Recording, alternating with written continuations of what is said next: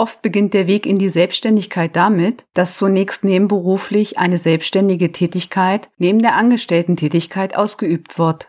Dadurch hat man weiterhin noch die soziale Absicherung über den Lohn aus der Angestellten-Tätigkeit und kann besser einschätzen, wie viel Gewinn die selbstständige Tätigkeit erwirtschaftet und welche Vorteile und Risiken die selbstständige Tätigkeit mit sich bringt.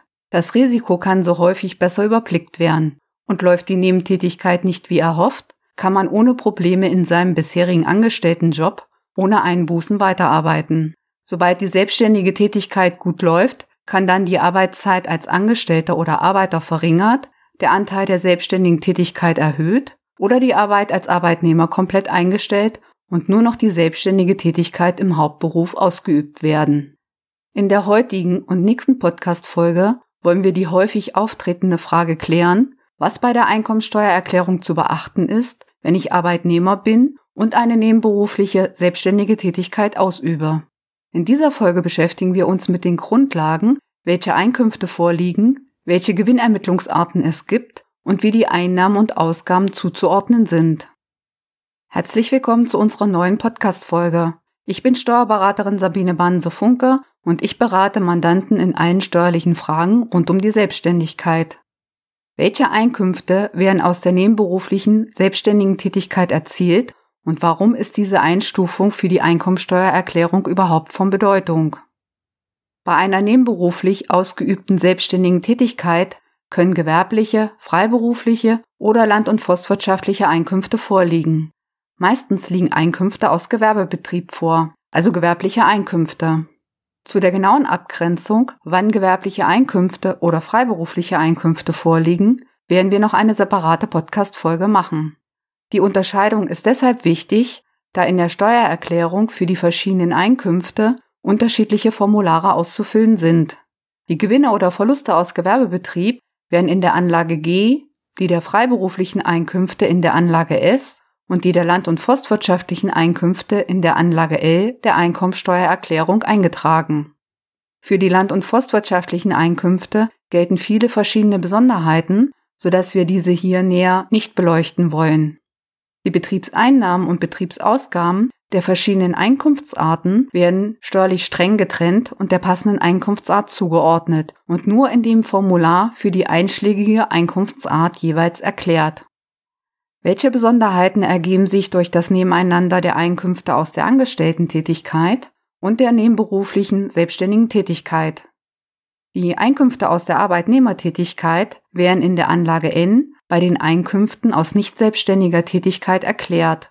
Dort werden bei den Einnahmen die Daten aus der Lohnsteuerbescheinigung erfasst und bei den Werbungskosten die entsprechenden Kosten für die Tätigkeit als Arbeitnehmer geltend gemacht. Insoweit gibt es hier keinen Unterschied zu einem Arbeitnehmer, der keine nebenberufliche Tätigkeit hat. Einnahmen und Ausgaben aus der nebenberuflichen selbstständigen Tätigkeit sind nicht in das Formular der Anlage N einzutragen. Für die nebenberuflich selbstständige Tätigkeit ist stattdessen eine separate Gewinnermittlung durchzuführen. Welche Gewinnermittlungsarten gibt es? Es gibt zwei Verfahren, mittels derer der Gewinn ermittelt werden kann. Die einfachere Gewinnermittlungsart ist die Einnahmenüberschussrechnung. Aufwendiger ist dagegen die Ermittlung des Gewinns im Wege der Bilanzierung. Das Ergebnis der Bilanzierung ist der Jahresabschluss, bestehend aus der Bilanz und einer Gewinn- und Verlustrechnung. Schauen wir uns zunächst die Bilanzierung an. Welche Besonderheiten gibt es bei der Bilanzierung und der Steuererklärung? Die als Grundsatz vorgesehene bilanzielle Gewinnermittlung führt zur Aufstellung eines Jahresabschlusses, bestehend aus der Bilanz und der Gewinn- und Verlustrechnung. Die steuerbilanzielle Gewinnermittlung erfolgt als Betriebsvermögensvergleich unter Nutzung der doppelten Buchführung.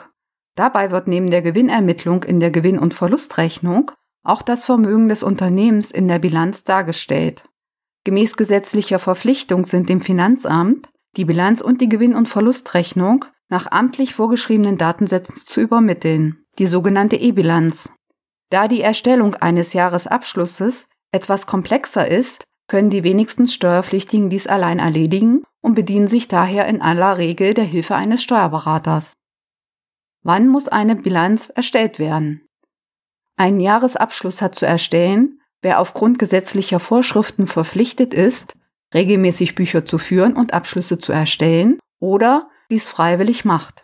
Gewerbliche Unternehmen sind verpflichtet, eine Bilanz zu erstellen, sofern bestimmte Umsätze von mehr als 600.000 Euro im Kalenderjahr erzielt wurden oder der Gewinn aus Gewerbebetrieb im Wirtschaftsjahr mehr als 60.000 Euro betragen hat. Freiberufler dagegen können unabhängig von diesen Beträgen statt eines Jahresabschlusses eine Einnahmeüberschussrechnung erstellen. Wie werden die Einnahmen und Ausgaben bei der Bilanzierung zugeordnet? Bei der Bilanz- und Gewinn- und Verlustrechnung wird nicht auf das sogenannte Zu- und Abflussprinzip abgestellt. Nach dem Zu- und Abflussprinzip sind Einnahmen und Ausgaben in dem Jahr steuerlich zu erfassen, indem sie tatsächlich zu- und abfließen. Im Rahmen der bilanziellen Gewinnermittlung dagegen werden Einnahmen und Ausgaben nach ihrer wirtschaftlichen Verursachung bzw. Entstehung dem Wirtschaftsjahr zugeordnet. Machen wir zwei Beispiele, wie die Bilanzierung sich auswirkt.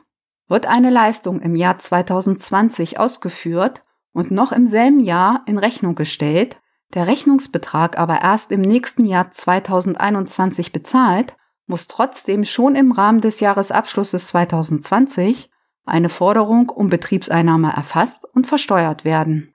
Dies liegt daran, dass die Einnahme durch die Leistungserbringung im Jahr 2020 entstanden und wirtschaftlich verursacht ist.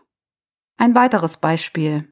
Wurde im Jahr 2019 eine Leistung bezogen und in Rechnung gestellt, der Rechnungsbetrag aber erst im Folgejahr 2020 beglichen, ist beim Jahresabschluss 2019 eine Verbindlichkeit anzusetzen und eine Betriebsausgabe des Jahres 2019 zu verbuchen, weil die der Ausgabe zugrunde liegende Leistung in 2019 bezogen wurde, die Ausgabe daher ihre wirtschaftliche Verursachung also im Jahr 2019 hat. Schauen wir uns jetzt die Einnahmenüberschussrechnung an. Was ist eine Einnahmeüberschussrechnung und welche Besonderheiten gibt es dabei in der Einkommenssteuererklärung? Zwar stellt die bilanzielle Gewinnermittlung dem vom Gesetzgeber vorgesehenen Regelfall dar. Bei den nebenberuflich selbstständigen Tätigkeiten erfolgt die Gewinnermittlung allerdings meistens mittels Einnahmenüberschussrechnung, da entweder keine Buchführungspflicht besteht, ein Kleingewerbe vorliegt oder die zuvor genannten Betragsgrenzen für Umsatz und Gewinn unterschritten werden. Die Einnahmeüberschussrechnung ist wesentlich einfacher und kostengünstiger als die Bilanzierung. Dafür vermittelt sie allerdings keine Übersicht über das Vermögen des Unternehmens. Bei der Einnahmeüberschussrechnung wird der Gewinn ermittelt, indem von den Betriebseinnahmen die Betriebsausgaben abgezogen werden. Die Einnahmeüberschussrechnung ist gesetzlich verpflichtend, in der Regel elektronisch mit dem Formular Anlage EUR an das Finanzamt zu übermitteln. Die Betriebseinnahmen und Betriebsausgaben sind den jeweiligen Zeilen des Formulars dann zuzuordnen. Der anhand des Formulars Anlage EUR ermittelte Gewinn bzw. Verlust ist dann in die Anlage S oder G zu übertragen. Wie werden die Einnahmen und Ausgaben bei der Einnahmeüberschussrechnung zugeordnet? Es gilt bis auf wenige Ausnahmen das Zu- und Abflussprinzip. Nach dem Zu- und Abflussprinzip sind Einnahmen und Ausgaben in dem Jahr steuerlich zu erfassen, in dem sie tatsächlich zu- und abfließen. Die wirtschaftliche Verursachung ist bis auf wenige Ausnahmen ohne Bedeutung. Eine Ausnahme vom Zu- und Abflussprinzip gibt es unter anderem bei den Anschaffungen von Wirtschaftsgütern. Diesen Fall besprechen wir in der nächsten Podcast-Folge. Machen wir auch hier zwei Beispiele für die Einnahmeüberschussrechnung. Wird zum Beispiel für eine erbrachte Leistung aus 2020 die Rechnung in 2020 geschrieben, der Rechnungsbetrag aber erst im Jahr 2021 vereinnahmt, ist sie auch erst im Jahr des Zuflusses, also in 2021 zu versteuern. Dasselbe gilt bei den Ausgaben. Haben Sie eine Ausgabenrechnung in 2019 erhalten, diese aber erst in 2020 bezahlt, ist die Betriebsausgabe bei Einnahmeüberschussrechnern erst in 2020 zu berücksichtigen. Fassen wir den wichtigsten Punkt für die nebenberuflich selbstständige Tätigkeit für die Steuererklärung aus dieser Folge noch einmal zusammen. Laien unterlaufen gerade in den vorgenannten Beispielsfällen häufig Fehler bei der zeitlichen Zuordnung der Einnahmen und Ausgaben im Rahmen der Einnahmeüberschussrechnung. Achten Sie daher auf die korrekte Zuordnung der Einnahmen und Ausgaben zu den jeweiligen Veranlagungszeiträumen. In der nächsten Folge besprechen wir dann die absetzbaren Kosten. Möchten Sie proaktiv Ihre Steuerlast betrachten und mindern, dann melden Sie sich für einen Beratungstermin oder einen Videotermin an.